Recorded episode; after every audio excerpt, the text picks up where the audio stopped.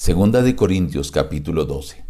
Amado Dios, ayúdanos a confiar menos en nuestras capacidades y poder y más en tu poderosa mano para llegar a ser así fuertes y salir victoriosos. En el nombre de Jesús te lo imploramos. Amén.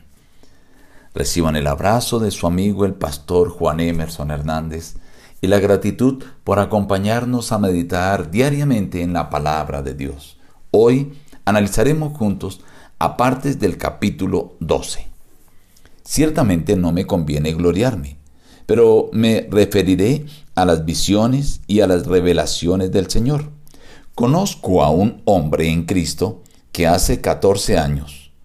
Si en el cuerpo no lo sé, si fuera del cuerpo no lo sé, Dios lo sabe, fue arrebatado hasta el tercer cielo.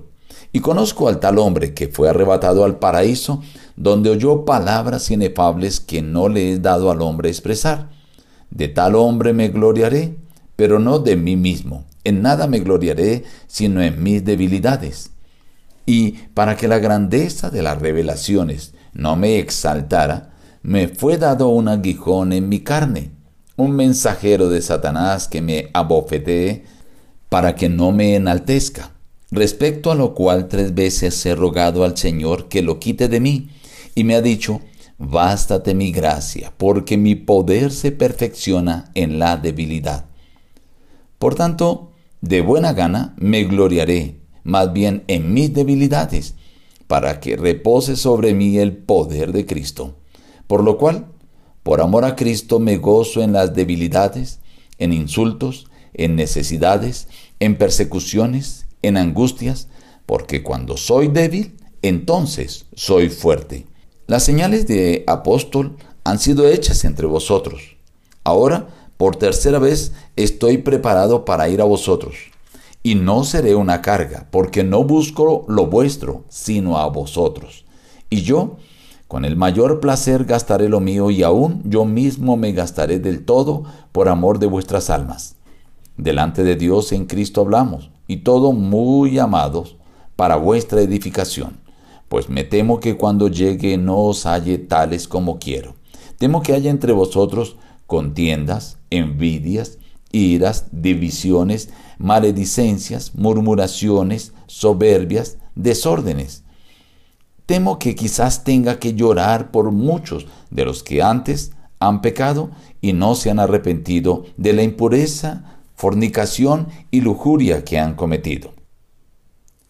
En el capítulo de hoy, el apóstol inicia dando referencia a unas revelaciones que tuvo y las menciona en tercera persona. Dice, conozco a un hombre que fue llevado hasta el tercer cielo, hasta el paraíso, y oyó palabras inefables que no le es permitido al hombre expresar. Ese hombre del cual habla Pablo allí, que fue hasta el paraíso, se refiere a él mismo. Pero él dice, yo no me gloriaré de estas cosas, sino de mis debilidades. Y menciona que para no enaltecerse, aquí Pablo está haciendo referencia al peligro que implica el orgullo, el enaltecerse. Y para eso dice que el Señor permitió un aguijón en su carne. Dice él, un mensajero de Satanás que lo abofetee para evitar que Pablo se enalteciera. Y por este aguijón Pablo oró al Señor. Dice, tres veces he rogado que lo quite de mí. Pablo hace una referencia a las tres veces que el Señor estuvo allí en el Hexemaní, que con angustia clamó al Señor. No le fue permitido a Pablo que ese aguijón fuera quitado. Solamente el Señor le dijo, bástate mi gracia. Ahora, la respuesta que Dios le dio a Pablo fue negativa, pero recibió respuesta a su oración y esto es importante que nosotros lo entendamos. Tenemos sufrimientos, padecemos persecución, afrenta, dolores, enfermedad. Sí, el enemigo manda todo esto, pero Dios lo utiliza para pulir nuestro carácter. Y el Señor a veces lo permite para que seamos perfeccionados y nos dice, bástate mi gracia. Cuando oramos al Señor y le rogamos por alguna situación y el Señor nos contesta negativamente, nos dice no, entendamos que es una respuesta del Señor, es la voluntad de Él y aceptémosla. Pero a veces nosotros Tratamos de enojarnos, de angustiarnos, de sentirnos que Dios no nos ama, cuando es la respuesta del Señor. Y Pablo menciona aquí que por eso él prefiere gozarse en las debilidades, en los insultos, en las necesidades, en la persecución, en las angustias. Y menciona, porque cuando yo soy débil, cuando yo me despojo de mí mismo y reconozco mi incapacidad y me pongo en las manos de Dios, dice él, entonces soy fuerte. Qué maravillosa enseñanza. La segunda parte del capítulo, Pablo menciona el deseo de ir a visitar a nuestros hermanos en Corinto. Pero les dice, no voy a hacer carga. No había sido carga en las anteriores ocasiones para los hermanos de Corinto, tampoco les iba a hacer carga ahora. Antes dice, yo me voy a entregar, voy a gastar lo mío y me gastaré también por amor a vosotros.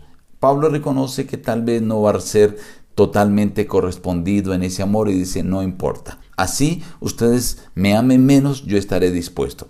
Pero él tenía un temor que debido a que estos líderes falsos maestros que habían venido de Jerusalén estaban interesados más era en provocar división, entonces no iba a encontrar un ambiente correcto. Aquellos líderes estaban más interesados en sobresalir ellos, no les interesaba la grey.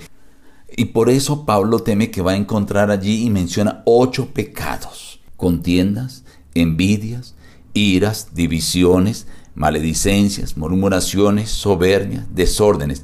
Esto es el resultado cuando hay un liderazgo que no está preocupado por la unidad de la grey, por la salvación de la grey, sino por la exaltación propia.